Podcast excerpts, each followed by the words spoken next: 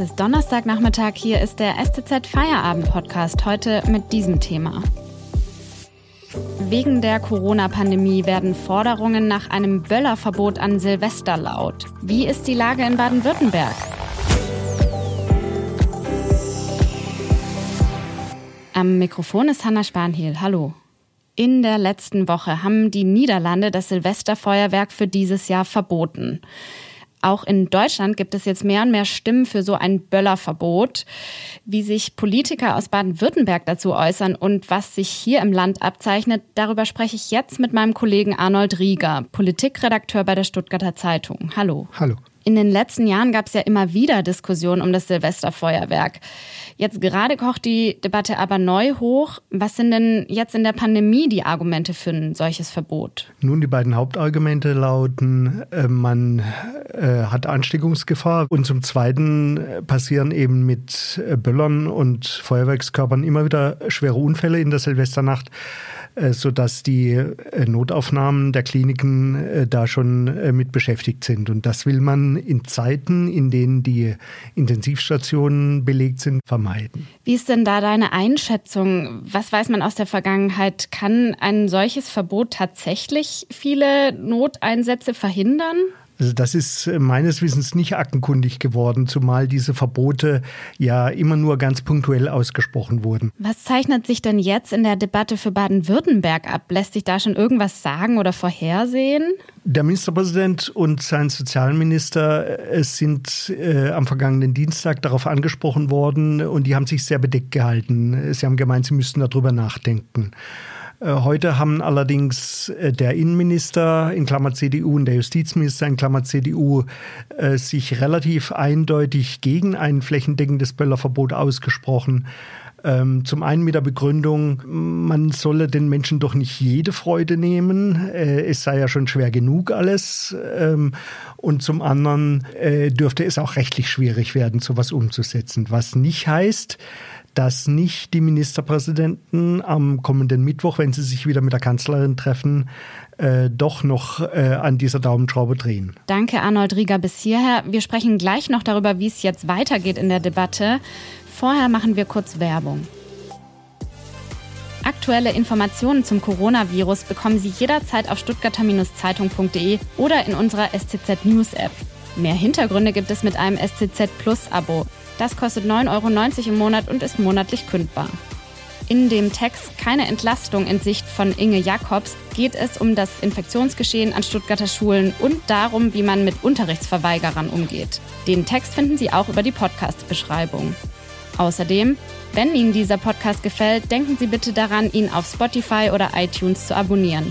Unterstützen Sie Journalismus aus der Region für die Region. Dankeschön. Wir haben gerade schon über ein paar der Argumente gesprochen, die für ein Feuerwerkverbot an Silvester sprechen. Es gibt ja sicher noch weitere Stimmen gegen ein solches Verbot, oder?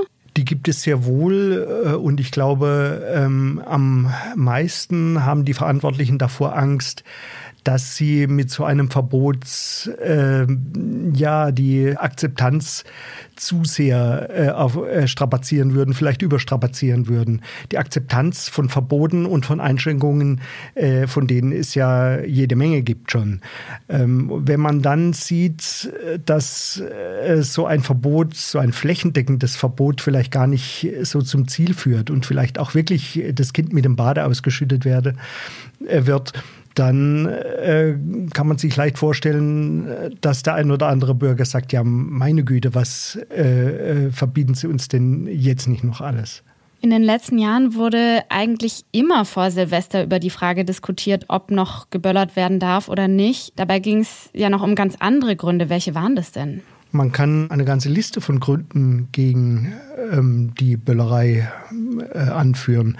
Da gibt es äh, zum Beispiel ähm, den Lärm. Ähm, jeder, der einen Hund zu Hause hat, äh, der jetzt nicht gerade schussfest ist, also kein Jagdhund ist, der weiß, äh, dass sich selbst der äh, aggressivste Hund, äh, wenn er die Knallerei hört, unter das Sofa verkriecht. Also manche Tiere leiden regelrecht darunter. Dann gab es im vergangenen Jahr natürlich das Argument Feinstaub. jeder, der kurz nach Mitternacht oder schon davor ähm, in der Stadt unterwegs ist, weiß, dass man kaum mehr atmen kann. Ähm, so viel ähm, Dreck wird da aufgewirbelt.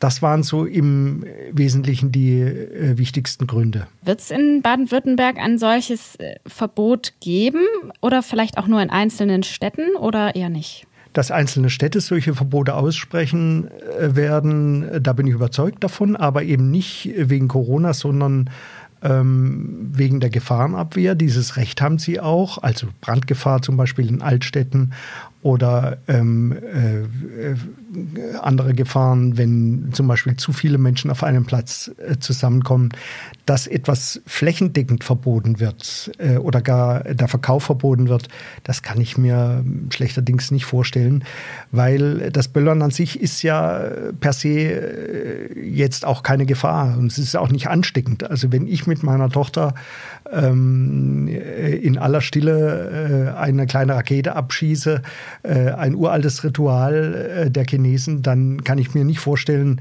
ähm, was daran gefährlich sein soll. Und ähm, deshalb glaube ich, äh, dass man an dieser Stellschraube auch nicht drehen wird. Vielen Dank an Arnold Rieger, Politikredakteur der Stuttgarter Zeitung. Den Podcast hören Sie morgen wieder, wenn Sie mögen. Ihnen jetzt einen schönen Feierabend. Tschüss und machen Sie es gut.